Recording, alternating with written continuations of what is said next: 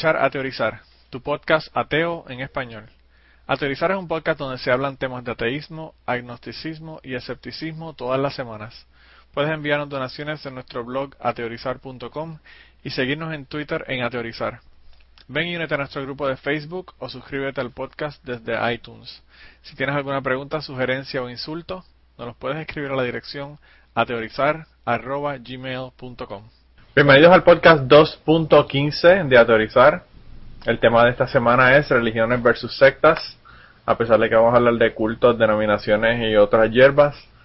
Y lo primero que quería decirle es, feliz Día de la Razón, mayo 3. Eh, se ha determinado que es el, el National Day of Reason, el Día Nacional de la Razón en los Estados Unidos. Y la razón por la que hicieron esto es porque el primer jueves de mayo, que es el mismo día que cae el National Day of Reason, en los Estados Unidos se hace el Día de Oración Nacional y para contrarrestar eso, pues los, los ateos obviamente tuvieron que hacer su, su actividad también ese mismo día. Eh, la diferencia entre el Día de Oración y el Día de Razón es que en el Día de la Razón las personas empiezan a hacer eh, labor comunitaria para probar que realmente la labor comunitaria hace la diferencia, a diferencia de solamente orar y no, no lograr nada con tus oraciones. Así que eh, mayo 3 es el día de la razón y siempre va a ser el, el primer jueves de mayo todos los años. Si necesitan más información sobre las actividades que hay en su área, pueden visitar nationaldayofreason.org. Y esta semana tenemos por ahí a Josh. ¿Cómo estás, Josh? Hola, ¿qué tal? Tenemos por ahí también a Mike Biel. Saludos. Y Chris Lee va a llegar en unos minutos, así que eh, estará por ahí con nosotros en unos minutos.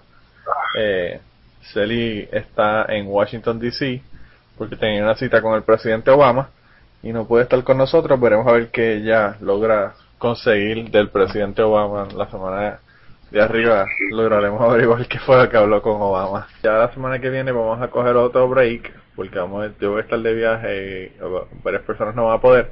Así que la semana que viene no vamos a tener podcast, pero entonces reanudamos de nuevo eh, la semana después de eso.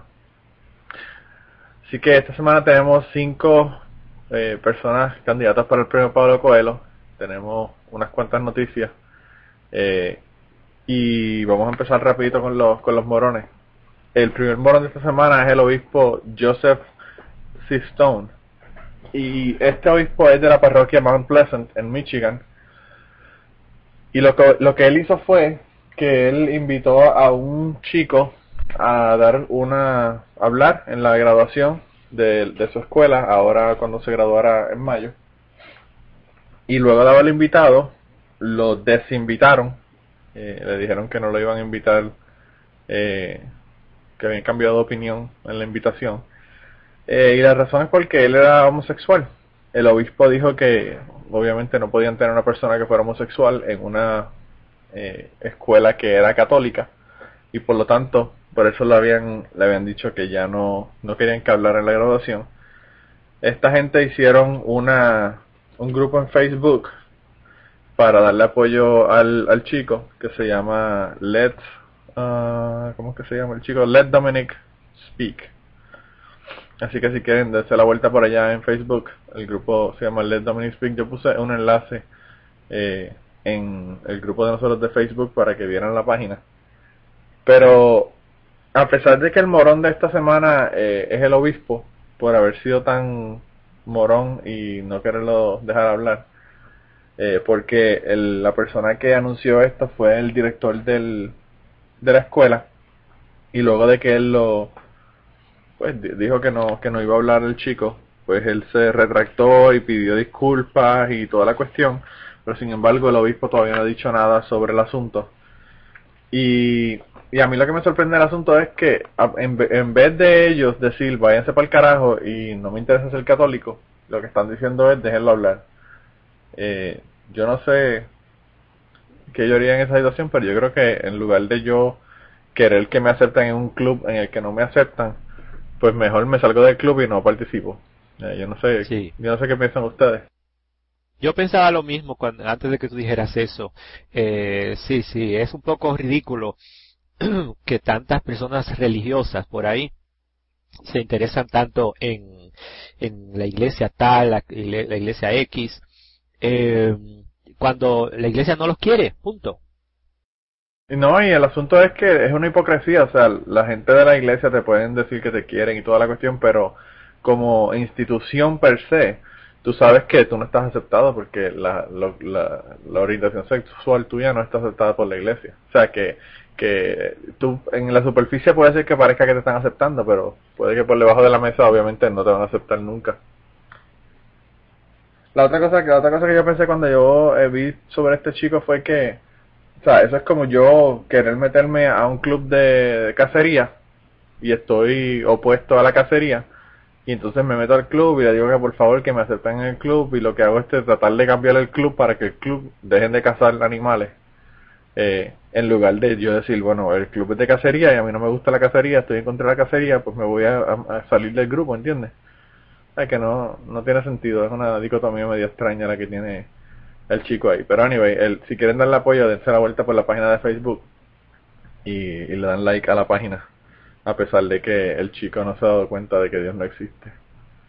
Eh, y, pero, pero fíjate, es interesante que una persona que no le guste la cacería, muy rara vez va a meterse en un club así para hacer lo contrario. Puede pasar, pero eh, mira, muy, poquito. Pero con los religiosos es distinto porque es que están tan endoctrinados con la mierda esa que, que que la gente quiere que lo acepten a la fuerza. Claro. O sea, que a veces yo, a veces no sé si el muchacho... los problemas. ¿Sí? los problemas después decir que, ah, que esas son las pruebas que Dios me pone. Sí, sí, eso es parte del sufrimiento religioso, del martirio y toda esa vaina. Sí, eso es. Entonces que la Iglesia Católica son los especialistas en ese departamento. Pero fíjate, es que es como tú dices, George, o sea, no tiene sentido, no tiene sentido. Es, es como la, la la mujer que la maltrata al marido y ella sigue tratando de que el marido cambie y de, que el marido la trate bien. Está cabrón. De, verdad que es una, una cosa que definitivamente no hace sentido. Y yo, eh, escúchate, yo no, yo no, a mí no me interesa que el muchacho deje de creer en Dios. O sea, el muchacho puede creer en Dios.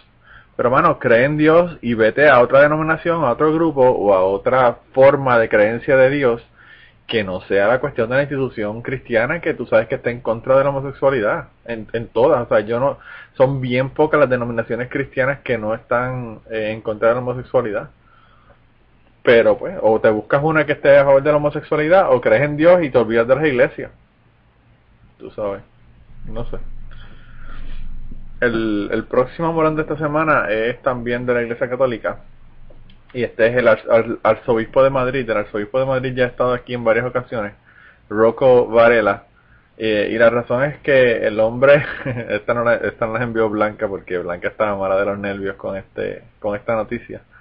Eh, el hombre dijo que, que él quería que la, advertirle a los jóvenes o decirle a los jóvenes que la acumulación de bienes y la búsqueda responsable del enriquecimiento rápido es, es, algo como que negativo, que, que hay que comentar, comenzar a tener espíritu de, de, de, ahorro.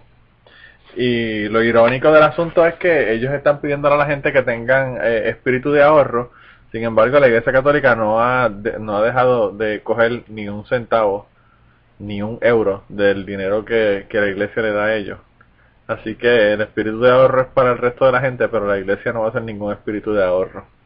Eh, la iglesia va a seguir recibiendo lo que siempre recibe. Estas son las cosas que a Mandiel le encantan de la iglesia católica. que están cabrones. Eh, el número 3, y qué lástima que, que no esté aquí hoy. El número 3 es el novio de Sally. Eh, el novio de Sally, Neil deGrasse Tyson eh, es el tercer candidato al premio Pablo Coelho, a pesar de que, para que vean, eso es para que no digan que no ponemos eh, ateos en la, en la lista, de vez en cuando cae uno. Eh, y la diferencia, la, razón por la que lo, pusimos a él es que no sabe la diferencia de lo que es ser ateo y agnóstico. Yo creo que el problema de Neil deGrasse Tyson, y yo lo he escuchado hablando varias veces sobre este asunto, es que como que no quiere aceptar que él es ateo. Como que él se niega a utilizar la palabra ateo. Y, pues yo lo entiendo, yo me imagino que la razón por la que no quiere para que no le pase como famoso y si hace eso, se le cae todo. Claro, no, y, para que no, sabe para que no le identifiquen como, como pasa con, con, con Dawkins, por ejemplo. Tú sabes que Dawkins es el científico ateo. Él lo, lo conocen más por ateo que por científico. Yo creo que él, él quiere enfatizar más en la cuestión. Sí. Ese tipo, ese tipo está cabrón, ese cabrón. El, el Neil es el negrito ese. Habla demasiado y como habla. No, el tipo, fíjate, a mí, a mí lo, que me gusta de, de Neil deGrasse Tyson es que el tipo hace la ciencia cool, que muy pocos científicos pueden hacerlo. Eh, pero anyway, el caso fue que lo que él dijo fue que que él, él en una entrevista que le, que le hicieron eh, estaba diciendo que él era agnóstico. Y entonces que él era agnóstico que un agnóstico era una persona que no sabía pero que no había visto ninguna evidencia para la existencia de Dios, pero está preparado para eh, pues, abrazar la evidencia o aceptar la evidencia si esa evidencia en algún momento apareciera. Pero como no existe la evidencia, no quiere forzarse a pensar algo que no esté sostenido por la evidencia. Yo no sé cuál es la definición que él tiene de ateo y de, y de agnóstico, pero esa definición que le está dando es básicamente la definición de ateo, no la definición de agnóstico son bien pocos los ateos que dicen categóricamente que Dios no existe. Yo estoy seguro que a cualquier ateo que le prueben que Dios existe, pues obviamente van a comenzar a creer en Dios. Eh, pero pues tiene esa, esa, esa pequeña confusión y ese, ese revolumental y, y por no aclarar el, asunto y seguir dando vueltas en el asunto, pues lo pusimos aquí en las nominaciones de esta semana. Y sí, él dice que, que yo creo que el problema del asunto es que él no quiere aceptar la cuestión de que es el ateo, pero pues ahí hay un montón de discriminación y hay un montón de cosas que le ocurren a los ateos en los Estados Unidos eh, por las que él debe de, hablar. Y él debería ser una persona que esté abierta a, fomentarle que este tipo de prejuicios y este tipo de, de trato que se le da a las personas que son ateos en los Estados Unidos pues deje de ocurrir. Y en este momento pues no lo está haciendo. Así que por esas dos razones básicamente es que lo pusimos aquí en la lista esta semana. Eh, hay una señora, que es la número 4, que se llama Kelly Pulley. Eh, y ella es de una compañía que se llama Dogster. Y Dogster es una compañía que es básicamente, de, sobre todo relacionado eh, a, perros. Y entonces ella dijo que, que sus perros eran la razón por la que ella había sido o se había convertido a creyente. Eh, ella, entre otras cosas, dijo que sus perros le han enseñado lo que es la fe, particularmente la fe en lo desconocido. Dice que le han enseñado a, a tener eh, fe y por, por su por el eh, por la confianza que tienen los perros completa en ella que además de eso le enseñaron amor incondicional y que ella puede ver en esta en este amor incondicional que, que existe Dios como quieras llamarlo en la forma de Dios dioses Buda los ángeles los gurús y cualquier cosa que sea la creencia que tengan las personas. Eh, le han enseñado cómo ser persistente y que y que la oración puede ser una cosa muy poderosa. Eh, y se considera por ejemplo un perro que se te sienta al lado mientras tú estás comiendo en la mesa de la, del comedor, mirándote cada, ah, cada bocado que, te, que tú te comes, sin moverse, casi en un estado meditativo, mientras eh, silenciosamente pide por una, un pedazo de carne que, caiga o, que le deje un pedazo de carne. O sea que eso es lo que ella hace con Dios. Ella está ahí eh, pidiéndole a Dios para que a Dios se le caiga un pedazo de carne para ella poder comer y, dice que la razón que ella era agnóstica, pero que la razón que comenzó a creer en Dios fue cuando sus perros empezaron a morirse y ella no quiere tener la idea de que ella va a ir al cielo y que sus perros no van a estar allá en el cielo. Así que básicamente lo que está diciendo es lo mismo que hacen todos los cristianos, que están que están, son creyentes pero son por wishful thinking, porque ellos eh, piensan que sería bonito que esto fuera lo que ocurriera. Así que esa es la, la morona número 4. Está bien loca, eh. Está loca para el carajo, eso mismo. y el y el, eh, el número 5 es Luis Palau. Palau. Eh, Luis Palau es un predicador evangélico, él es originalmente de Argentina, pero el tipo está viviendo en este momento en Portland, Oregon, en los Estados Unidos. Y, y él salió en una noticia diciendo que él, eh, desde que él, su deseo máximo era que Paraguay se rinda a Cristo y que conozca que existe una mejor vida si uno conoce a su creador.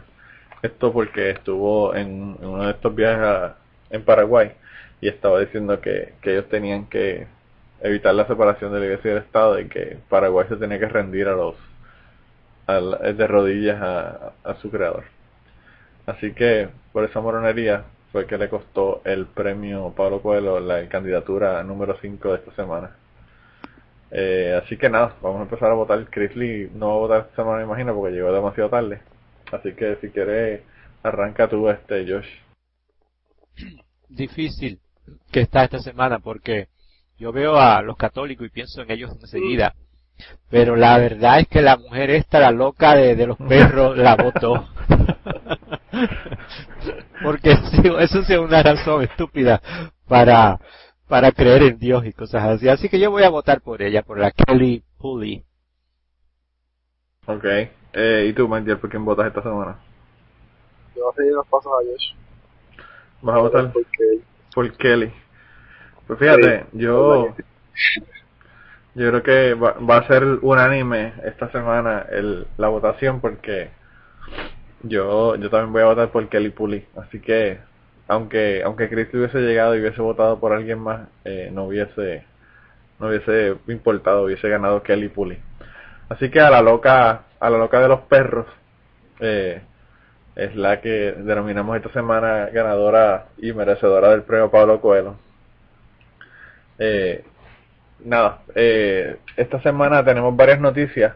Hay una noticia que nosotros teníamos que, que es bien interesante, que yo se la había dado a McDiel, pero me enteré escuchando a Scanatius que el problema de esta noticia fue que hubo un problema de traducción en la noticia original y realmente no es lo que parece.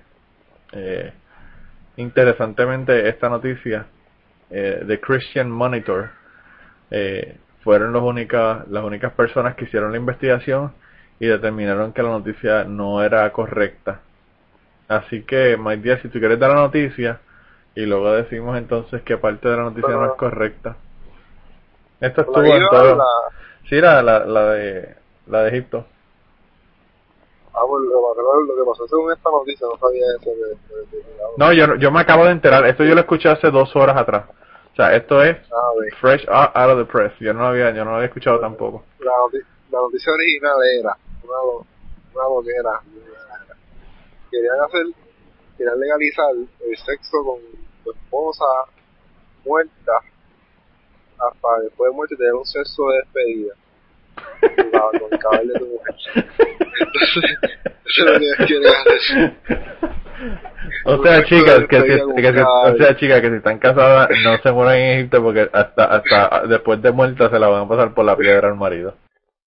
Entonces, para completar, la otra cosa era bajar la edad de la, para casarse de la, con las mujeres a los 14 años para casarse a las chamaquitas a los 14 y, y rápido hacer, hacer las esclavas sexuales.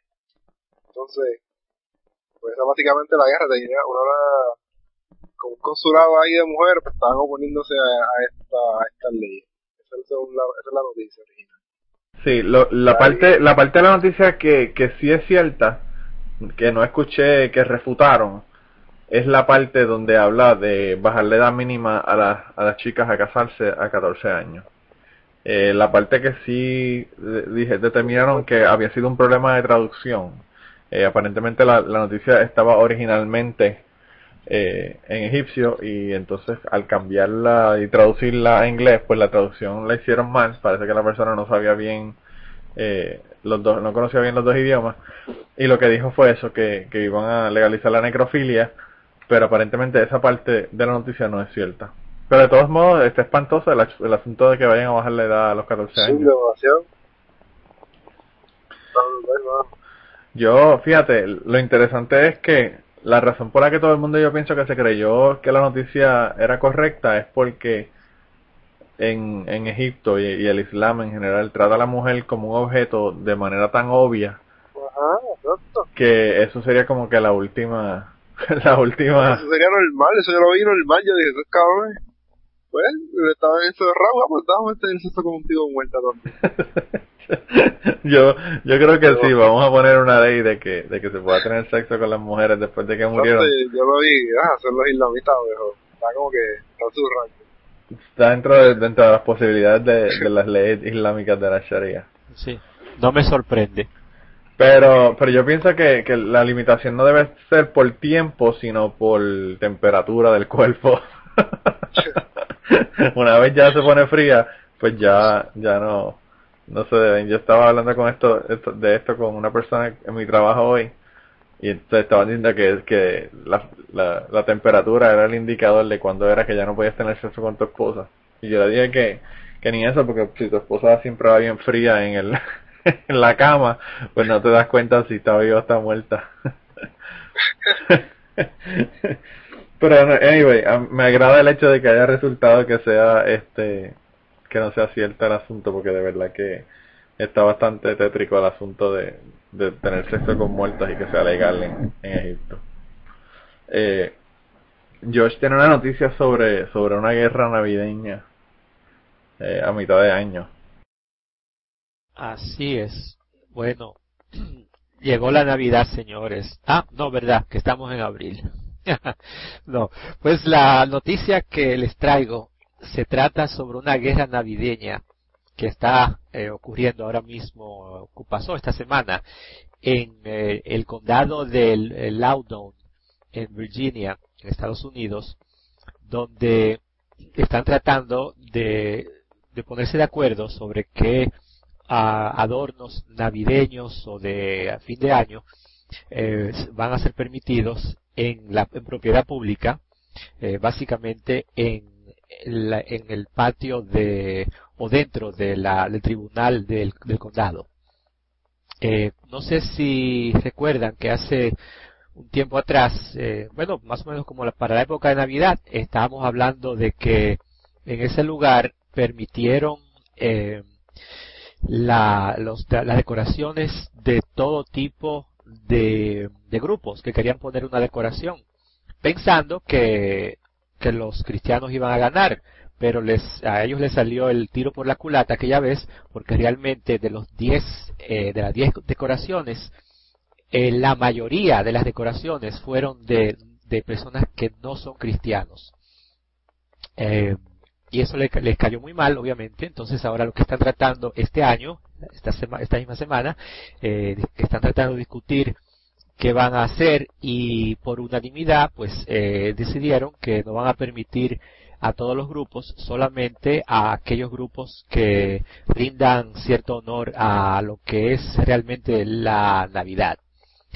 Bueno, entonces la parte interesante viene cuando un señor ateo llamado Rick Wingrove del grupo ateo Beltway, me imagino que debe ser eh, muy cerca de Washington DC por el nombre, eh, el Señor eh, fue y habló ante el grupo y les dijo, lo, les dijo, miren, si ustedes eh, lo hacen, eh, entonces prepárense para una demanda, porque los vamos a demandar y vamos a ganar, porque tenemos la Constitución de los Estados Unidos que nos apoya. Se supone que un grupo así, eh, digamos, de gobierno, una, un lugar público, no puede abrir las puertas solamente a una religión, tiene que abrírsela a todas o a ninguna. Entonces él explica muy muy bien, muy claro en ese video, le dice inclusive que fácilmente pueden, eh, la demanda puede ser de, eh, le va a costar, mejor dicho, más o menos dos millones de dólares al condado, que obviamente es dinero de los contribuyentes. Entonces, eh, bueno, el tipo se la, sumamente inteligente, me encanta cómo habla, eh, da en, le, da al, clavo, el clavo cuando habla, de estas cosas. Eh, entonces, bueno, eh, siguieron las personas estas del comité para ver qué más podían decidir, para poner, a quién permitían, y bueno, eh, alguien dijo que un candelabro judío, o sea, un menorah, que, que se votó cinco a favor que, eh, que sí, tres que no. Eh, luego alguien sugirió que si ponían un muñeco de nieve y dijeron que no. Votaron en contra porque hoy nadie quiere, nadie quiere poner a Frosty. No, no es sumamente eh, cristiano el muñeco de nieve. no es muy, eh, eh, qué sé yo, no tiene relación con Dios. Bueno, entonces, eh, nada, el Señor sigue advirtiendo y le dijo, no, o se le, le, abren las puertas a todos los grupos o a nadie, y punto. Eh, y es una cosa muy, muy clara. Eh, entonces... Eh, Yo creo que lo triste de este asunto es que cada vez la pelea empieza más temprano. Sí. Antes empezaron en, en diciembre, luego empezaron en, desde octubre a joder, y ahora ya, ya en abril ya están hablando de la pelea que van a tener en diciembre que viene. Exactamente. Eso, de verdad que es una pérdida de dinero de los contribuyentes. Pero, pero mira, una cosa interesante que está pasando es que eh, eh, los ateos estamos metiéndonos en estas cosas, estamos amenazándolos, estamos haciendo que se respeten las leyes eh, y que se respeten los criterios de todo el mundo. O sea, te digo que a mí me gustó muchísimo esta noticia, sobre todo porque escuché a este señor hablar. Sí, el, el, ahí en el enlace que le pusimos, vayan para que vean el video, tenemos un video de la persona que está este hablando sobre este asunto, así que para que lo vean. También, por cierto, ahora hablando de video, eh, puse un video en el, en el grupo de Facebook para las personas que no lo han visto, vayan y dense la vuelta y lo vean, de Dan Savage, que estaba hablando sobre la Biblia a unos estudiantes de, escuela superior, porque él estaba hablando de, de bullying y de cómo, del maltrato de los homosexuales y cómo se tratan mal y toda la cuestión. Y en un momento dado empezó a hablar de la Biblia y diciendo que de la misma manera que uno puede olvidarse de la mierda que dice la Biblia de no comer este marisco, de no utilizar ropa con dos tipos de de, de fibra eh, mezcladas entre sí, de, de que a las mujeres si no llegan vírgenes al matrimonio o la esclavitud. Que de esa misma manera que ellos se olvidan de eso y no les interesa seguir esa, esas leyes del Levítico, porque también pueden olvidarse de las leyes de la homosexualidad, que por qué, por qué aceptan unas y otras no. Y el tipo no hizo más que empezar a hablar del asunto de la Biblia y un, hubo un desfile de todos los chamaquitos cristianos que se fueron de la, de la, del auditorio donde él estaba dando la conferencia y al final cuando él termina le dice, mira, ya terminé de hablar de la Biblia, si quieres dile a, los, a los cristianos que están en, el pasillo que pueden volver a entrar de nuevo. Pero es increíble como las personas que son cristianos y los religiosos en general no quieren ni escuchar las razones, ¿no? o sea, prefieren taparse los oídos y salir corriendo a enfrentar la realidad de lo que se le está diciendo y analizar qué es lo que se le está diciendo. De verdad que es un video que a mí me pareció increíble. Y por cierto, el video ese lo encontré en unos comentarios que se hicieron en la en el, en el periódico El Nuevo Día eh, online. Eh, Luis Villanueva puso noticias sobre las clases de educación sexual en Puerto Rico que se van a cambiar para enfatizar más la, la abstinencia, aunque se van a dar otras cosas además de abstinencia, pero se va a enfatizar más en la abstinencia y se van a hacer unos cambios para que sea la cuestión más eh, chévere para las personas que son conservadoras, me imagino que porque estamos en año de elecciones. Y en, los comentarios de esa noticia fue que vi el enlace al video y dije, déjame ir a verlo porque es buenísimo y él, habla súper bien. Yo lo había visto anteriormente en, en, en, el programa de Bill Maher y en, otros programas. Y, y, de verdad que es impresionante cómo todos los cristianos se levantaron y se fueron de la del auditorio y no quisieron ni escuchar lo que le tenía que decir. Pero anyway. No, porque ese es el problema, que, que, ellos escuchan las cosas y saben que saben que están incorrectas y no prefieren no escucharlo a enfrentar eh, sus creencias y, y cambiarlas. Y vamos a orarle a Dios, y vamos a orarle a Dios y a llorar. Sí, pero... Y hacen un, y hacen un ciclo de oración y ayuno. Ah, mira que me sorprendió del asunto fue que, que ellos no supiesen que el hombre iba a traer el asunto de la Biblia. Porque obviamente la homosexualidad, la razón por la que la, gente no quiere la homosexualidad es por lo que los libros sagrados dicen que, que no, se, no se debe ser homosexual, ¿entiendes? O que yo no entiendo cómo ellos pensaban que iban a estar en la conferencia y él no iba a mencionar nada de la Biblia. Pero fue un, un mar de gente los que se salieron de la, de la conferencia. Esta semana eh, también tenemos un update de una noticia que habíamos tenido anteriormente sobre Australia. Esta gente de Australia, eh, hace unos meses atrás habíamos comentado que puso una, un letrero que decía que Dios curaba el cáncer y una señora que tenía un hijo que tenía cáncer estaba súper molesta en la comunidad donde ellos vivían porque le molestaba el hecho de que ellos eh, tuvieran eso ahí de que, de que Jesucristo cura el cáncer y diciendo que ellos eh, curan, curan el cáncer. Y esto no fue en Australia, fue en Nueva Zelanda. Y el, el, el grupo este, estaba dirigido por un grupo dirigido por Glenn Carpenter, que es el director de el New Zealand Christian Network, eh, hizo una, una encuesta sobre este letrero y fue bien interesante lo que determinaron, lo que averiguaron. Ellos averiguaron que el mensaje Jesucristo cura el cáncer, eh, pues a la gente no le gustó. Eh, la gente estaba descontenta con ese, con ese, con ese mensaje.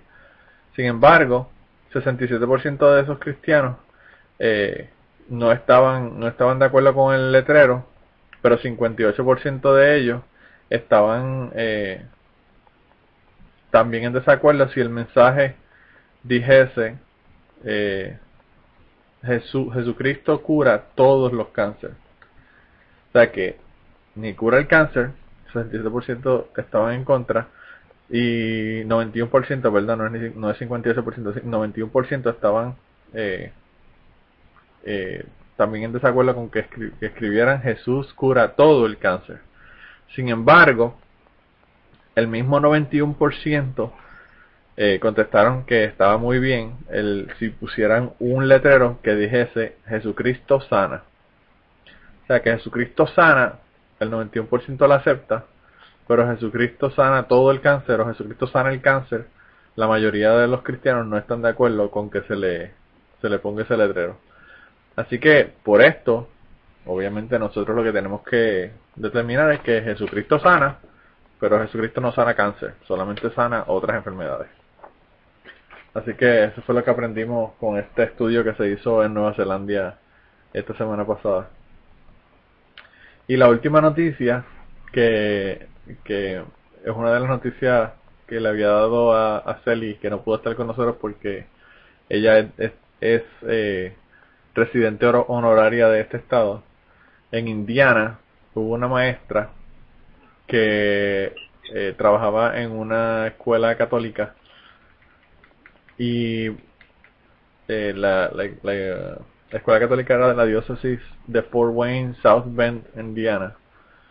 Y a ella la votaron de su trabajo porque ella comenzó a utilizar fertilización in vitro eh, y obviamente la, la, iglesia está en contra de la fertilización in vitro y por lo tanto la votaron de su trabajo. La, la profesora se llama Emily Herx y ella pues obviamente no había podido tener hijos de manera natural, por lo tanto comenzó a hacer estudios de, de fertilidad y entre una entre otras cosas comenzó a utilizar eh, a tratar de hacer fertilización in vitro para ver si podía lograr quedar embarazada y cuando la el, la gente del colegio se enteraron de que estaba ocurriendo, pues entonces comenzaron a hacer el, el, las averiguaciones de qué era lo que estaba haciendo y la votaron.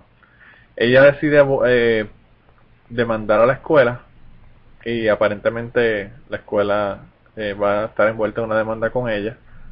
Yo no sé si a mí me gustaría trabajar en un lugar que me hayan votado y que por la corte, mandato de la corte me hayan restituido el trabajo, porque probablemente me hagan la vida imposible después. Pero bueno, es bueno que comiencen a, a joder y empujar hacia atrás a, a, las personas que están eh, utilizando su posición para abusar de, de, los empleados.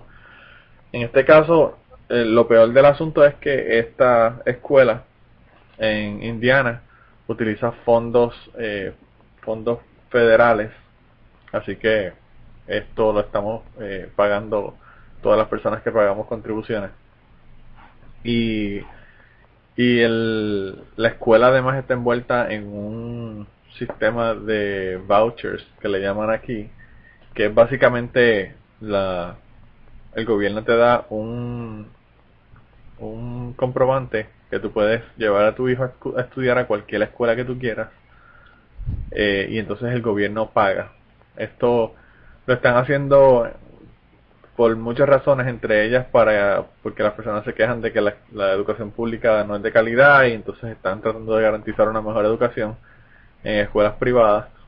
Y la otra razón es porque en algunos lugares no hay la suficiente cantidad de escuelas y tienen más estudiantes de los que ellos pueden darle clase en el sistema público y le dan vouchers para que ellos vayan. Así que esta, esta escuela le están dando dinero de fondos federales por dos medidas, por, dos medios, y, y lo que están utilizando esto es para votar gente y para discriminar y hacer las cosas que hace la Iglesia Católica que ya conocemos.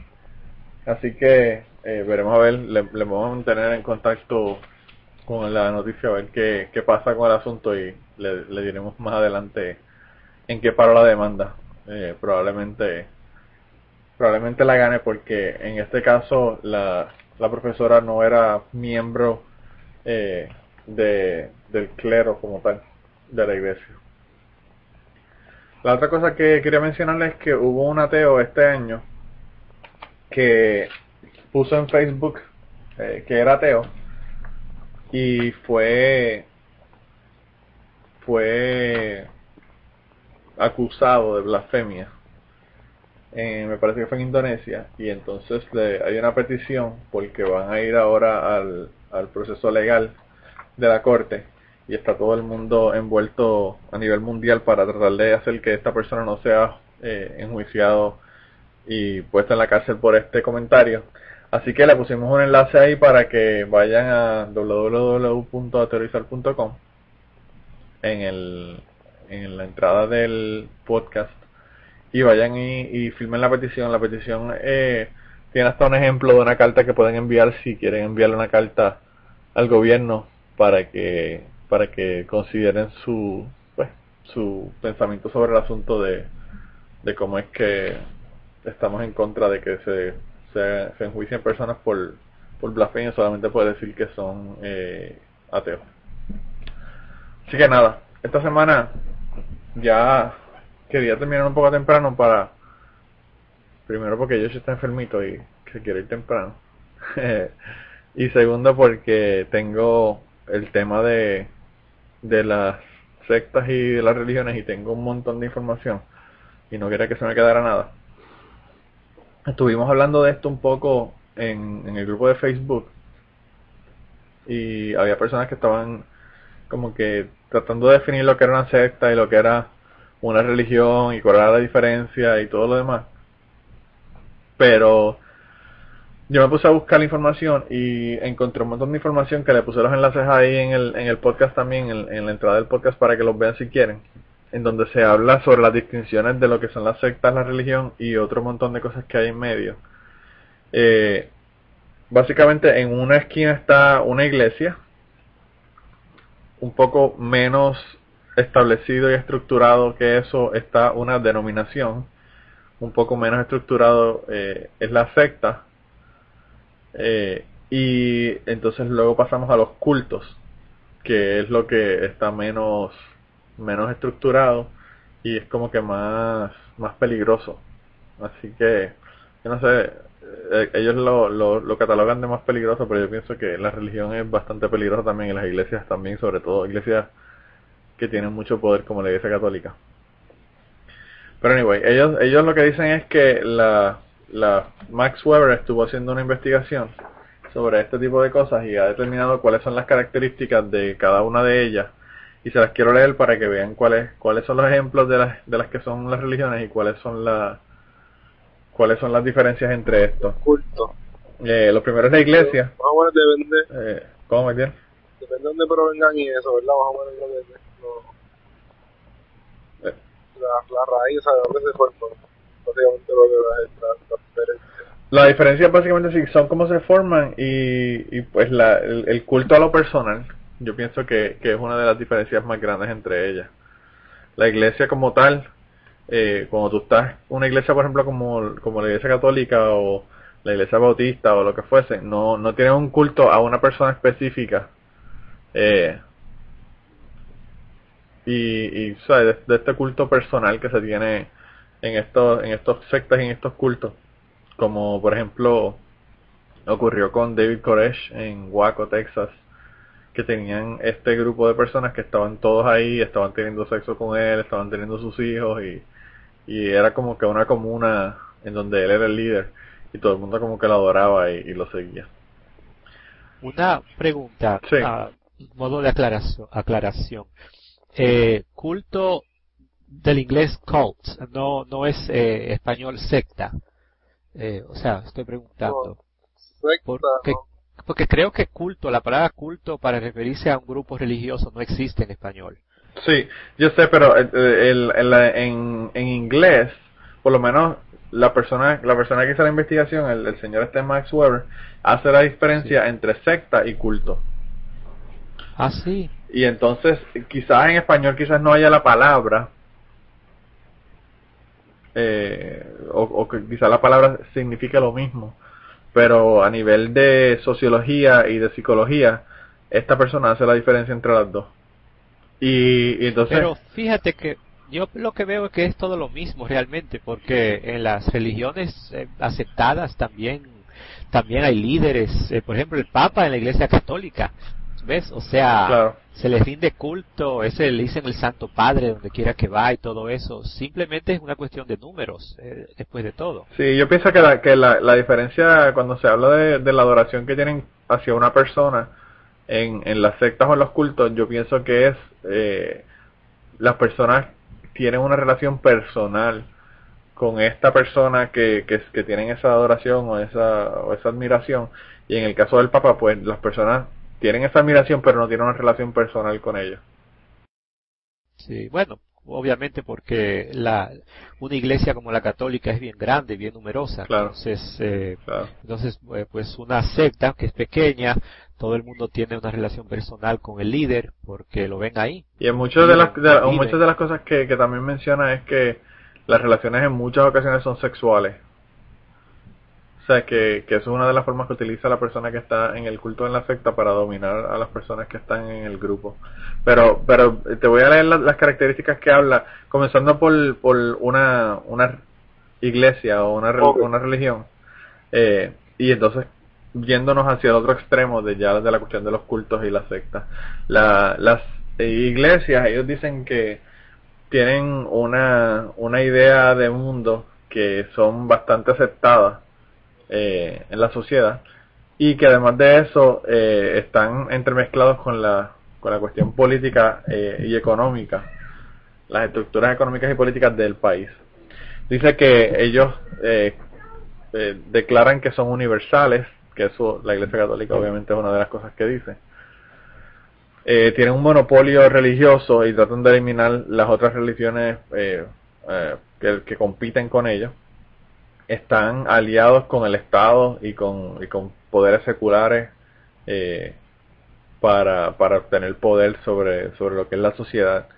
Están eh, extensamente organizados y son eh, organizaciones jerárquicas eh, tienen personas que están empleados a tiempo completo que representan a la iglesia, como lo es el clero, por ejemplo, eh, y que requiere que tengan una cierta educación específica y que se ordenen eh, como sacerdotes o como eh, ministros, eh, pues eh, de manera pues establecida por la ley.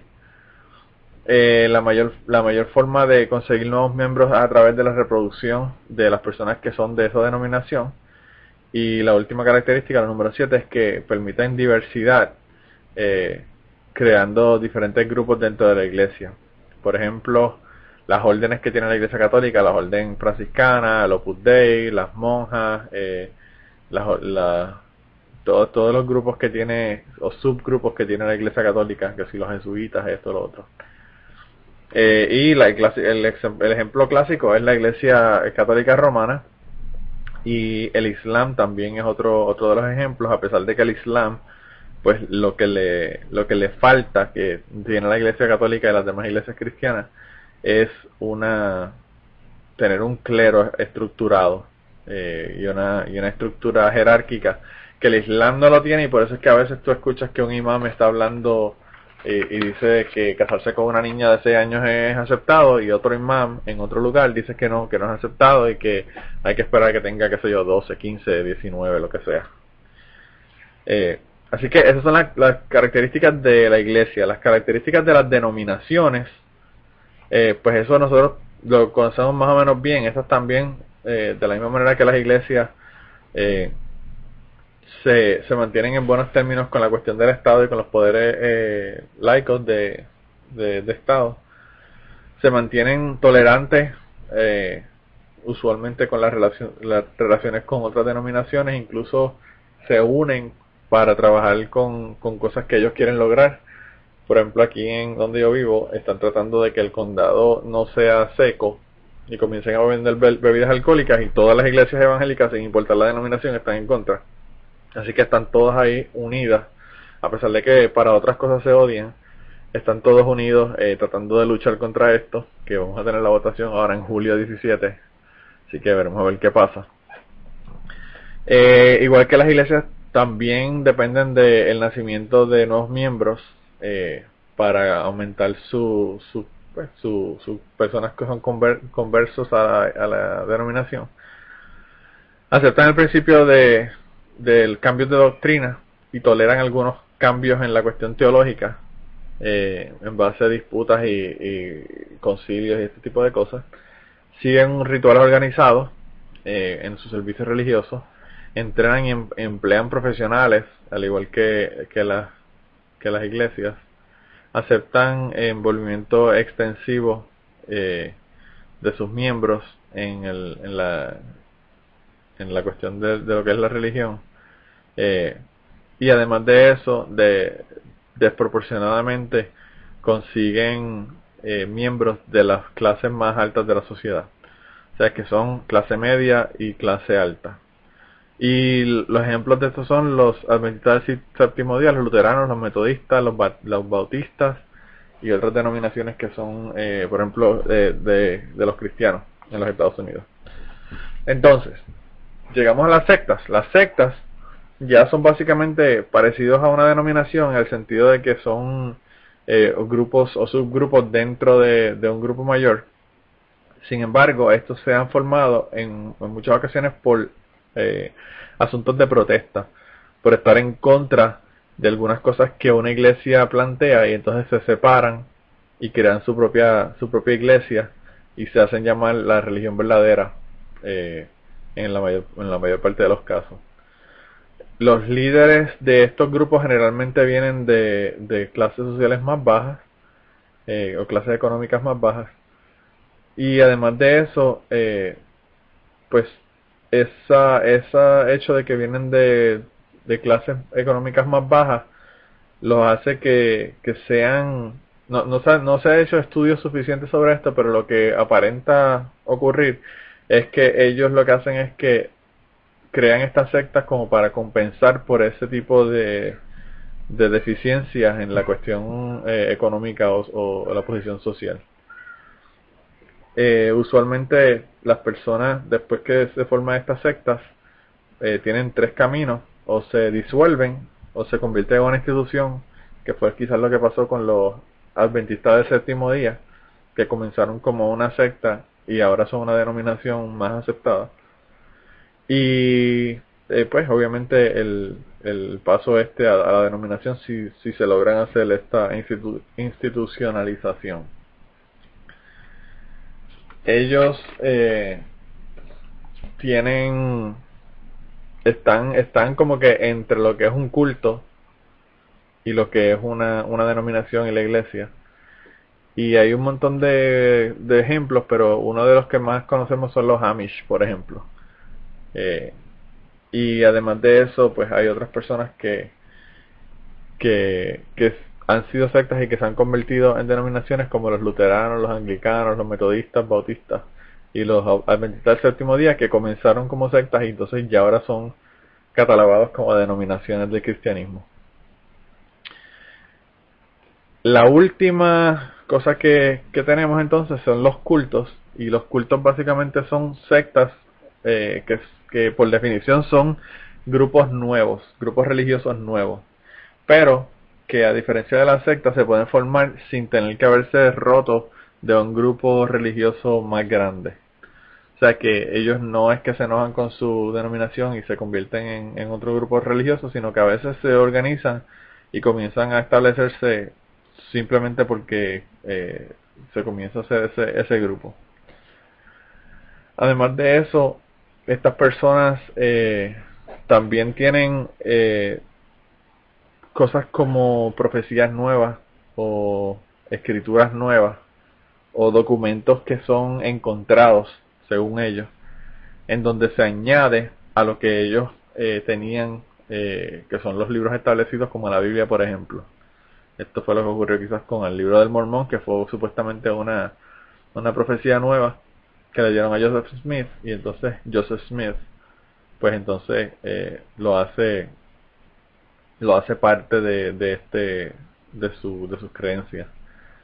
Generalmente tienen líderes que son carismáticos y vamos a hablar quizás un poquito más sobre los líderes en un, en un, momento pero eh, generalmente tienen líderes que son carismáticos y las personas tienen generalmente como les había dicho relación eh, directa con esa persona y tienen como que una adoración a, la persona.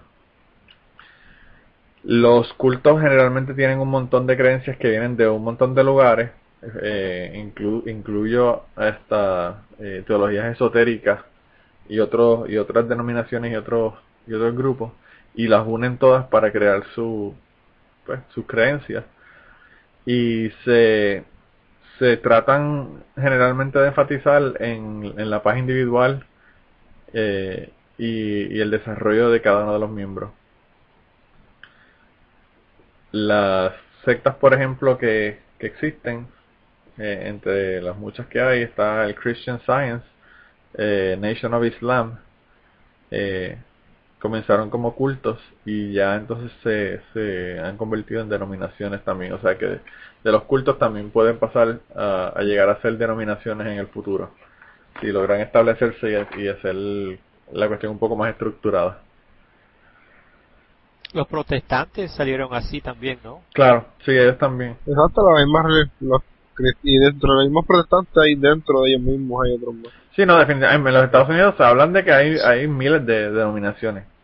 Eh, ah, y, dentro de las denominaciones hay un montón de sectas. De que si cada, de que si concilio, que si independiente, que unas son famosas, otras son de, de barrio, y todas son, y todas están en contra porque unas creen como que un detalle que la otra no cree que tampoco son amigos. Yo he visto mucha gente, yo he visto mucha gente, o sea, he tenido amistades, por ejemplo, que han sido de, de un grupo, de una religión, y luego tú los ves y dicen, adiós, pero estás en otra religión, y dicen, no, no, no, lo que pasó fue que tuvimos una discrepancia, nos dividimos, y entonces ahora nosotros estamos aquí y ellos ellos siguen establecidos, pero están en otro en otro lugar de reunión. Por ejemplo, la, la iglesia, la iglesia eh, donde va a veces, porque ya casi no está yendo mi esposa, es este de Church of Christ, la iglesia de Cristo. Y esa iglesia, una de las cosas que ellos que ellos hacen es que ellos no utilizan instrumentos musicales en los en los servicios religiosos, porque ellos dicen que la Biblia lo único que habla es de alabar a Dios con tu voz. Por lo tanto, ellos hacen ellos cantan, pero no utilizan instrumentos musicales. Pues ahora un grupo un grupo de esta gente en Texas decidió que para conseguir más gente estaba chévere si comenzaban a hacer los cultos juveniles con música. Y se comenzaron a dar cuenta de que al empezar a meter música empezaron a traer un montón de gente que no estaba que no le estaba interesando el grupo porque pues no había música y era aburrido. Entonces ahora la iglesia está casi a punto de dividirse porque la, básicamente la mitad de la gente de la iglesia creen que hay que empezar a usar música y hay un montón de gente también más o menos la mitad de la iglesia, que creen que se debe seguir con la tradición de no utilizar música porque es directamente de la Biblia y toda la cuestión, así que tienen una guerra interna y de verdad que no dudo que, que se vayan a dividir en, en dos grupos y se queden las personas que utilizan la música y los que no.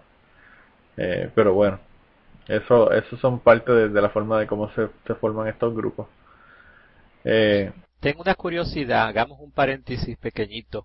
Cuando estabas hablando de que tu esposa ya casi no está yendo a esa iglesia, lo dijiste de una manera que me dejó con, se me prendió eh, la, el signo de, ¿cómo se llama? El punto de interrogación eh, encima de la cabeza, ¿no? Entonces necesito que me aclares eso.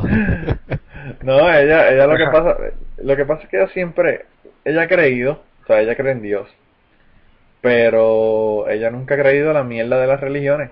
El, toda la parte de bullshit, que si los homosexuales, que si las mujeres tienen que estar sometidas a los hombres, toda esa mierda que las iglesias plantean, ella nunca la ha creído. Y yo, eh, mi evaluación, y esto es totalmente mi opinión, esto no es un hecho, esto que estoy diciendo es mi opinión, es que ella, ella siempre, la cuestión este de la iglesia ha sido como una cuestión social más que nada. Ella ese era el, día en que su familia se reunía, su abuela, su bisabuela cuando estaba viva, que murió el año pasado, y, toda la familia se reunía, y iban a la iglesia en la mañana y todos iban a, tener un almuerzo eh, los domingos.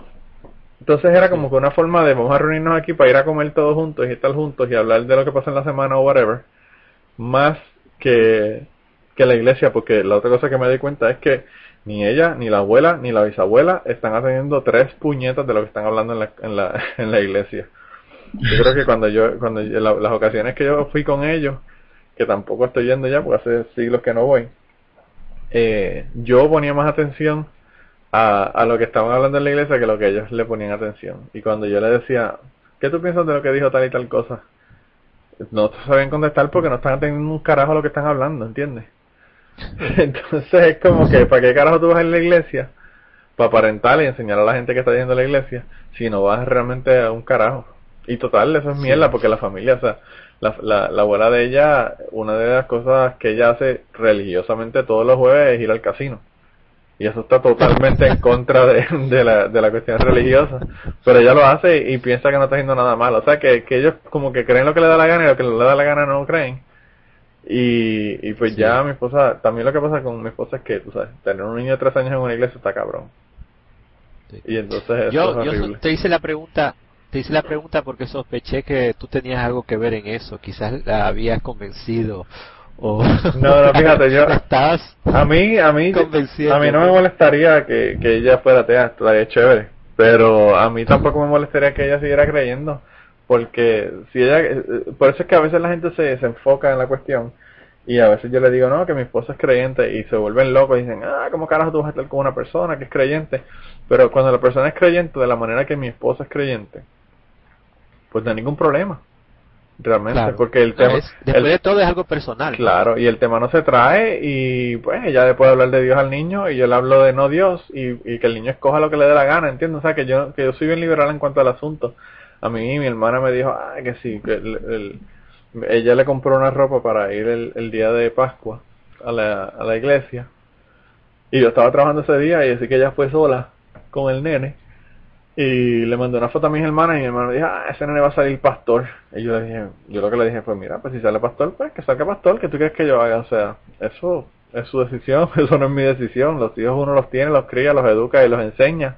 Y ellos hacen lo que les da la gana es como, como todo, o sea, es como tú decir, ah, ese nene te va a salir gay, pues mano, si sale gay, salió gay, y le gustan los hombres, ¿qué te puedo decir? o sea, eso no son cosas que uno puede controlar.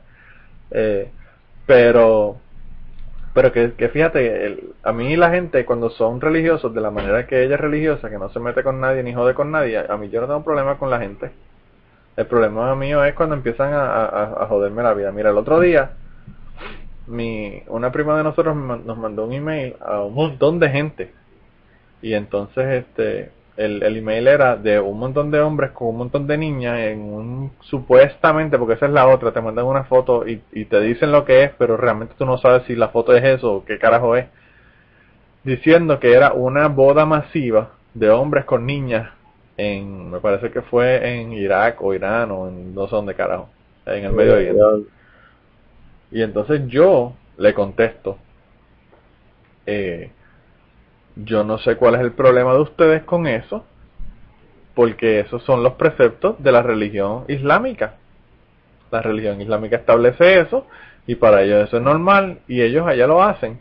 Yo entiendo obviamente igual que ella que está mal hecho, pero tú sabes, tú estás tratando de, hacer la gente cambiar y es una cuestión, una idea religiosa la que están, la que, la que están teniendo. Y entonces yo le, yo le escribo todo esto y entonces le digo, las religiones, todas, así en mayúsculas, te lo pongo, son una mierda. Y le mando el email, le di reply all y se lo mandé a todo el mundo que le mandé el mensaje, se lo mandé yo. Y entonces le dije que, que, la, que la iglesia cristiana también tiene un montón de cosas negativas, como pedir a las mujeres si no eran vírgenes y, y a los homosexuales, que, que de eso yo no hablado. Entonces mi tía, que fue una de las personas a quien ella le envió el mensaje y recibió mi mensaje, me manda un mensaje y me dice, ten cuidado con lo que tú dices, porque por el internet todo se sabe y ahora que tú estás buscando trabajo, eso te puede afectar en tu búsqueda de trabajo, fue lo que ella me contesta. Y entonces, yo lo que le dije, le voy a decir, te voy a decir dos cosas. La primera, si en mi trabajo buscan, se van a enterar que tengo un podcast ateo todas las semanas. Así que el hecho de que yo diga esto en un email, que eso en mi trabajo no lo van a ver, obviamente, o en, la, la el posible trabajo, eh, pues eso no es nada comparado con tener un, podcast ateo y un blog ateo. Le dije, y, y encima de eso yo le dije, un trabajo en donde ellos me juzguen por mis creencias personales que no tienen nada que ver con mi educación y con nada más, es un trabajo que a, que a mí no me interesa. Porque tú te imaginas que me den el trabajo, el, el infierno que va a ser real con esa gente después tú sabes. Y fue lo que le contesté, ella no me dijo ni esta boca es mía. Pero ya tú sabes. A mí lo que me jode es que se metan en mi vida, ¿entiendes? Y por eso es que a mí no me molesta que ella, que ella sea creyente. Eh, porque, pues tú sabes, generalmente la gente son mejores de lo, de lo que sus iglesias y sus religiones son. Pero anyway, hubo otra persona que, otros sociólogos que se llaman Rodney Stark y William Sims Bainbridge, que eh, hicieron una distinción entre tres tipos de cultos. Eh, el, culto de audiencia, que es básicamente eh, que no tiene mucha organización, porque los participantes no tienen, no se, no se envuelven demasiado en el movimiento. los cultos de clientes, que son personas que dan servicios y que se convierten en un culto. Y los movimientos, los cultos de movimiento, que son los que eh, básicamente le dan, le proveen todos los servicios y todas las necesidades a sus miembros eh, y que y que requieren un nivel de compromiso de los miembros que es ya mayor. El, el por ejemplo, eh, Paul, Paul ha dicho que la Iglesia de la Cienciología, por ejemplo, se comenzó como un culto de audiencia eh, con el libro Dianética de, Ron Howard y todo lo demás, y que luego entonces se convirtió en un culto de clientes cuando se convirtió en la Dianética, eh, que ya comenzaron a darle servicios a las personas, y finalmente en este momento es un movimiento, eh, es un culto de movimiento, porque pues ya tiene una estructura y tiene unos miembros ya high profile y tiene una como que una, una jerarquía y toda la cuestión. O sea que también dentro de los cultos hay una, una determinaciones dependiendo del tipo de, grupo que sea. Y uh, lo que iba a mencionar de, los de los líderes, eh, las personas que son de los cultos, hay un montón de, ejemplos que se pueden poner. Por ejemplo, el Maharishi Mahesh Yogi es una, una persona que es un, líder de un culto, que ya murió, pero que sigue siendo el líder. Eh, John Bradshaw, Marianne Williamson, hay una una mujer que hace... Jesucristo hombre. Sí, Jesucristo hombre. Eh, incluso habla de, que los ejecutivos de Amway, algunos de ellos han sido así como que bastante, bastante tipo, tipo este, líderes de culto.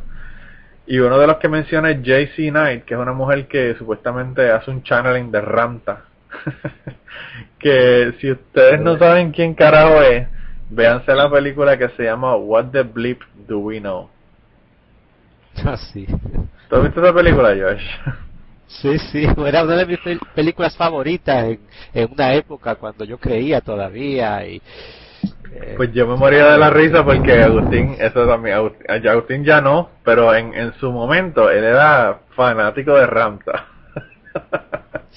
y la tipa, a pesar de que está loca para el carajo, porque está diciendo que está haciendo un channeling de un cel que se llama Ramta.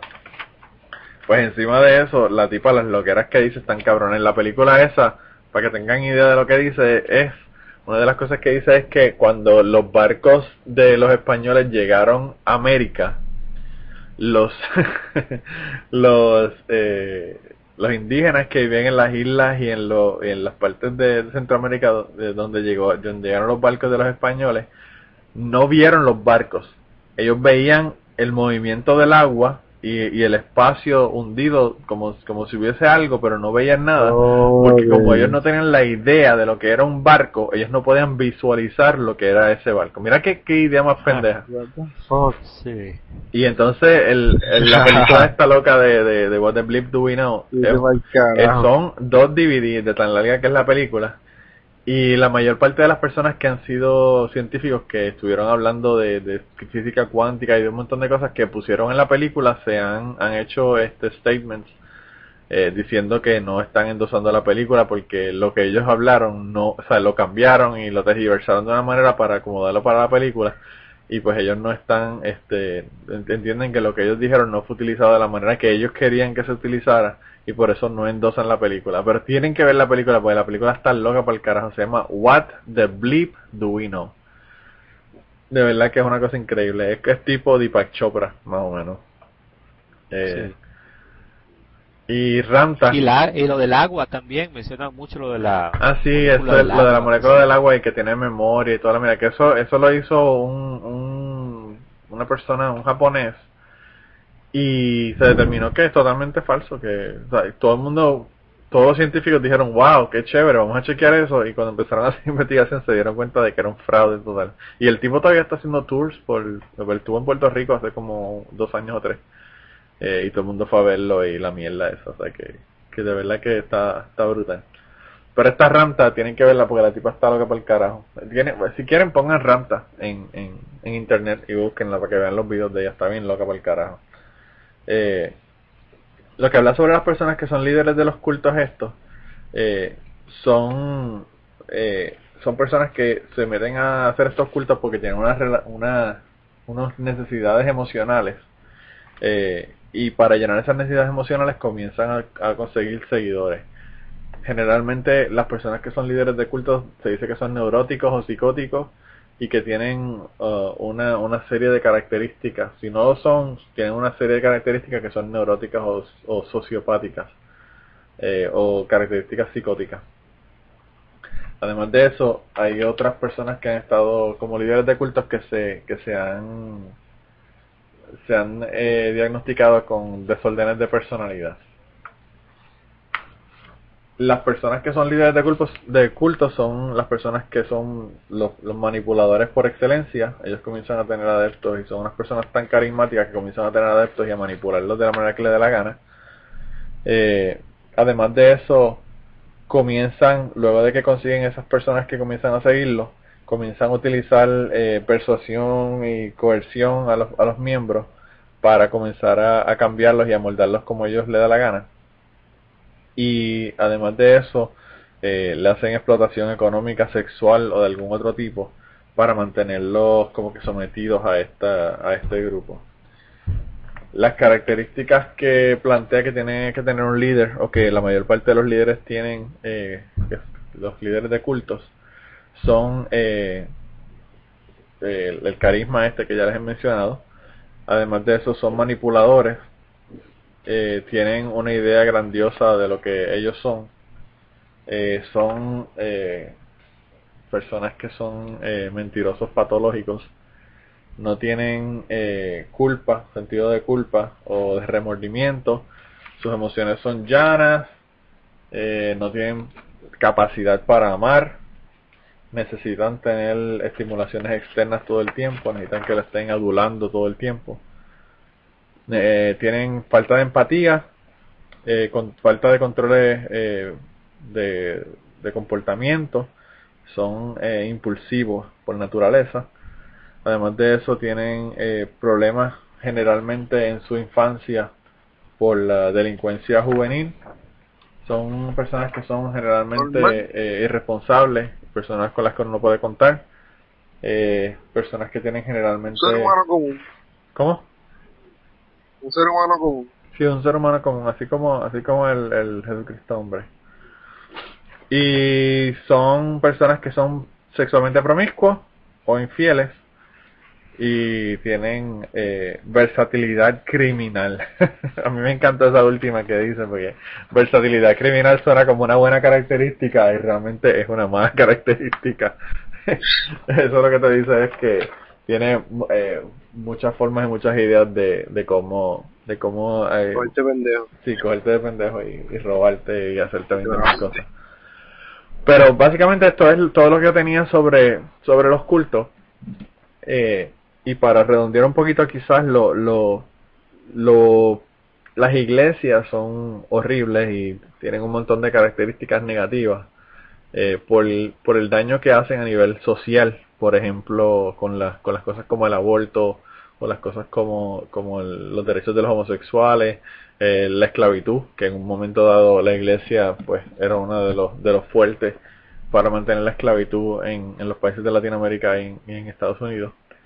Y, y, ellos pues tienen un montón de cosas que son negativas, pero los cultos y las sectas, el, lo que tienen de negativo es algo que afecta directamente a los, a los miembros.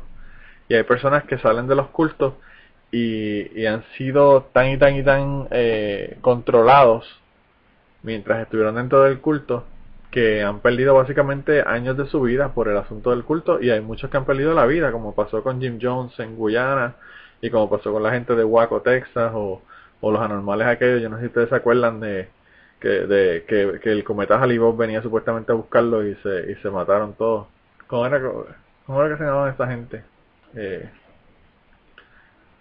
yo no me acuerdo tampoco, pero anyway, el, caso es que ellos, había un cometa que iba a pasar cerca de la Tierra y entonces ellos decían que en ese cometa los venían a buscar y todos se tomaron un Kool-Aid envenenado y se murieron y aparecieron un montón de cuerpos en, el lugar donde ellos estaban, en la comuna que ellos estaban. El clásico, el clásico Kool-Aid. Tapados, tapados con sábanas y aparecieron todos muertos allí. Así que si usted está en un grupo donde tiene un tipo bien carismático y le ofrecen Kool-Aid, no se lo tome, por favor. Eh, salga, salga corriendo. ¿Tú sabes qué? Fíjate. Pero, sí, sí, Josh. te, iba, te iba a comentar que, sin decir nombres ni nada, pero a medida que vas eh, eh contando lo, la, lo que es una culto, eh, una secta, una religión, me pasan por la mente varios grupos a, a los que yo he pertenecido. Y ah, mira, son sectas son sectas, todos tienen un líder, todos, todas tienen, eh, las personas tienen esa relación personal con el líder. Eh, el líder tiene problemas de personalidad, es pederasta. Sí, yo no he tenido sexo con ninguno de ellos, pero sí me he enterado de que ellos han tenido sexo con muchos muchos miembros del grupo. Claro. O sea que... Sexo gratis. sí, sí. ¿Cómo? Sexo gratis. Sí, sí, sí, de hacer lo que tú quieras con tu gente. Fíjate, es interesante porque es, como tú dices, nosotros nosotros estuvimos en un grupo donde había un líder carismático, donde había un líder que a pesar de que decía que había que reducir el ego, tenía un ego como el diablo y tenía defectos de personalidad horribles que nos enteramos al final, o sea, yo me enteré ya cuando él casi murió de los asuntos de, de, pedofilia y todo lo demás que hecho yo nunca nunca lo vi ni nunca me enteré porque si yo lo hubiese visto me hubiese enterado, hubiese estado en la cárcel. Pero me enteré de personas del grupo que lo vieron y que se dieron cuenta de lo que estaba ocurriendo y no hicieron nada. Por la cuestión esa misma de, la autoridad y el carisma que tenía esta persona que estaba en la posición de liderazgo. O sea, que, que, es brutal cómo se nos puede joder la moral a nosotros por el, el, la admiración que podemos tener sobre una persona. Eh, y yo se lo dije a la persona, yo hablé luego te digo el nombre, fuera de, de grabación, Josh. Pero ya hablé con una de las personas del grupo y yo le dije, mira, o sea, me dice, yo le dije, ¿tú sabes que esto estaba ocurriendo? Me dijo, sí, yo vi. Y yo le dije, bueno, pues tú no tienes ninguna moral, estás cabrón. O sea, porque lo, a mí me, me, tiene, me dice, no, lo que pasa es que no se enfoca y es la persona que está dirigiendo. Y yo le dije, a mí no me importa quién carajo es. Si yo veo una persona que está haciendo eso, yo obviamente hago algo. O sea, eh, eso no, no se puede dejar pasar así porque la persona no le tenga cariño. Y aparentemente no fue la única persona, aparentemente había otras personas también que estaban en la misma, que sabían lo que estaba ocurriendo y no, y no, nunca hicieron nada para, para resolver la situación y para, y para evitarlo. La verdad que es triste el caso. Y es triste el caso también porque la persona de verdad que eh, era una persona con un potencial increíble. Eh, pero tenía unos defectos bastante, bastante cabrones. Pero anyway, enough talk. Eh, ya estamos hablando demasiado de nosotros. Eh, nada, no, sé, si ¿tienen alguna...? sí. Es importante mantener la, el anonimato porque realmente uno no quiere eh, identificar eh, ni el grupo, ni esas personas, ni nada. Pero me parece que es bueno hablar. Ah, no. Creo que lo hace más interesante, darle un tono, una, así, un aspecto eh, eh, personalizado a, a lo que estamos son vivencias, ¿no? Que hemos, que hemos pasado. Ah, no, definitivo. Fíjate, y, por eso es que a mí me, me, me, molesta el hecho de que, de que Celi no estuviese aquí, porque Celi era en un momento de su vida parte de, la, de los adventistas del séptimo día. Y parte de lo que ella relató en, en su, en su, pues, en su carta que ella nos envió antes de comenzar a, compartir con nosotros sobre lo que le había ocurrido, pues son un montón de historias bastante cabronas. Eh, sobre lo que le pasó con la gente de los adventistas y cómo es que ellos te humillan y te joden eh, para, para controlarte. O sea, es, horrible lo que te puede hacer una, una secta. Y sin embargo, yo pienso que el, el, el, grupo en el que nosotros estábamos, en ese sentido, no era tan no era tan agresivo. O sea, ellos no, no te controlaban con quien tú estuvieses, ni te trataban de separar de tu familia. Yo nunca vi nada de eso, de esos, de esos aspectos. Pero sin embargo hay otros aspectos como tú dices que yo los vi y, estaban bien, bien obvios. Eh, mirándolo ahora desde afuera, claro. Pero anyway, eh, no sé si tiene algo más que comentar sobre el asunto. Bueno, pues si no hay más nada, yo espero que quizás esto le haya aclarado un poco, sobre todo a las personas que estaban hablando en el grupo de Facebook sobre, sobre la diferencia entre secta y lo que era una religión como tal y los aspectos pues socio psicológicos de, de la cuestión de la secta. Así que si necesitan más información ahí están los enlaces para que los para que los puedan leer y le pusimos un, un, diagrama ahí sobre los cultos y las religiones y las diferencias. Así que para que lo vean también en el en el eh, en la entrada del, de autorizar.com y la cita esta semana es de Jack Black. Jack Black como saben, es el, el, el actor de los Estados Unidos. Y él dijo la semana pasada, y por eso fue que traigo la, la cuestión a colación, porque él no había hablado del tema anteriormente, y, esto lo dijo él la semana pasada. No tengo una espiritualidad real en mi vida. Soy una especie de ateo. Pero cuando la música me puede elevar, es como un sentimiento espiritual. Ella llena un vacío en mí. O sea que él se da cuenta de que la cuestión, la música por ejemplo, puede ser algo que lo llene. O sea, la música está cabrona, en verdad que sí. Y pues él, él se da cuenta de que esas cosas que uno siente, esa cuestión emocional eh, de la cuestión musical por ejemplo, es una religión cuasi religiosa sin, sin tener nada de sobrenatural, es una relación humana, 100%. Así que un ateo más para para, para la, la comunidad TEA que salió del closet esta semana. Y nada, nos vemos entonces, nos vemos en dos semanas porque la semana que viene no vamos a estar aquí, pero eh, nos vemos prontito. Y Chrisley nunca llegó, así que Chrisley, no sirves para nada, Chrisley. No sirves para nada. Parece que estaba muy buena. Las amistades, las amistades, estaba, estaba con visita, por eso es que ella estaba en la dicotomía de venir o no venir. Eh, porque tenía visita en la casa y por eso fue que no pudo. Y Celi, Celi, Celi, por favor, que, que vaya y, y, se dé un par de tragos con, con Sepúlveda, que está allá en Washington DC, Sepúlveda, y no te ha ido a visitar ah, Y que le dé saludos de mi parte. No, y se la pasa por allá metida en, en Washington DC y no, no avisa. Así que, Sepúlveda, mándale un mensaje en Facebook y cagate en la madre. Seri, tú tampoco sirves.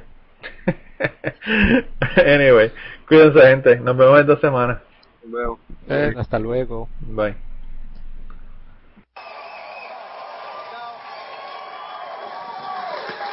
Hillary Rosen's comments on working mothers wasn't the only news last week regarding women in the workplace.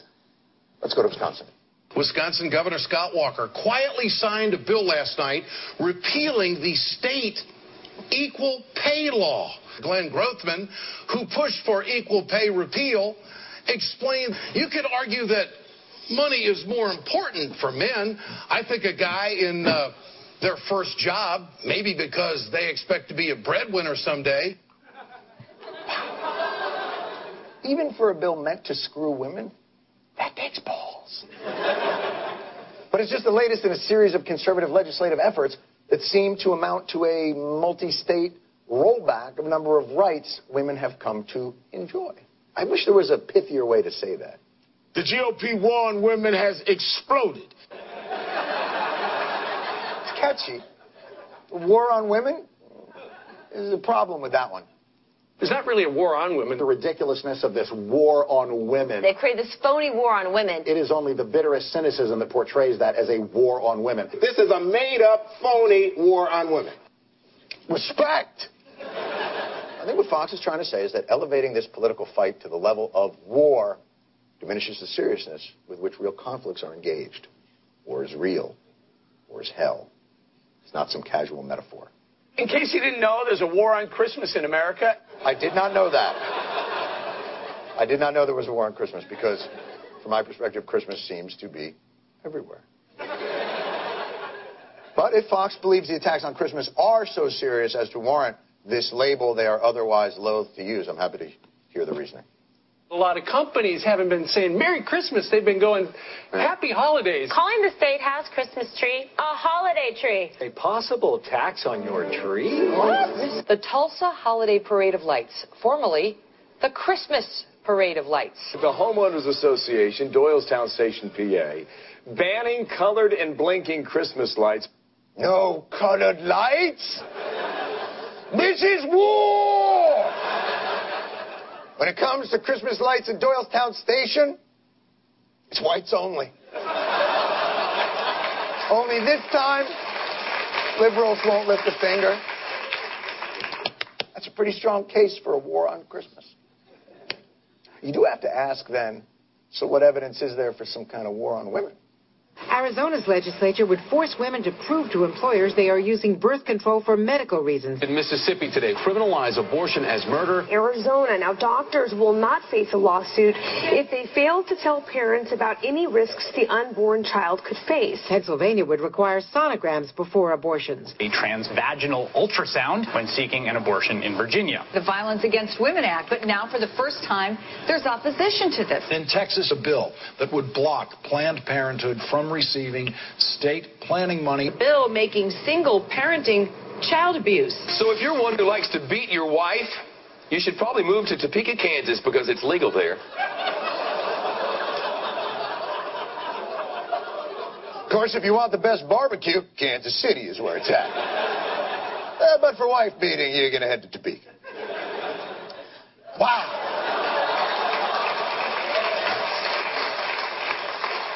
So, with all those attempts to curtail women's rights in area after area, are you telling me that that, that doesn't raise to the level of war? That doesn't bother anyone at Fox? Uh, you know what? This gets me so upset. I have a feeling that I might have to leave for these future discussions. You know what? I apologize. Gretchen Carlson exhibiting actual empathy for women when she. Oh, I'm sorry. She wasn't talking about women's issues. What was she talking about? There apparently is an elementary school out in Stockton, California. They can't have things that remind people of the Christmas season, like poinsettias or Huh? Santa, in their classes because it might offend people who are not Christians. Well, that is upsetting.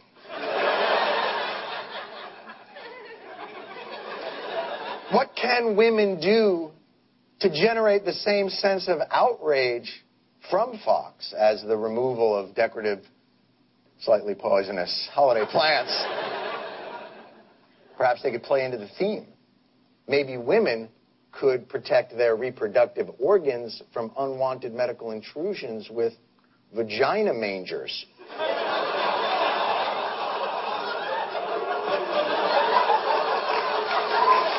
I, had not seen that picture.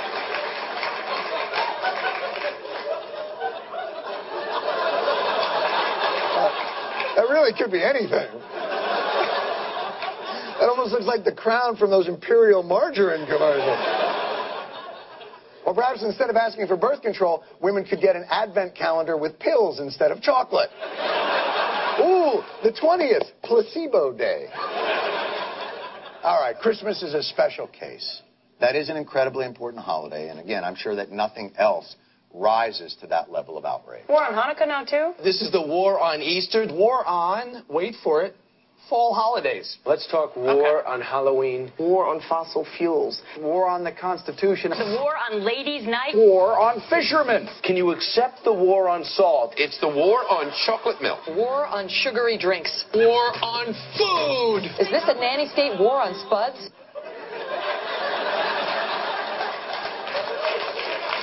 My God!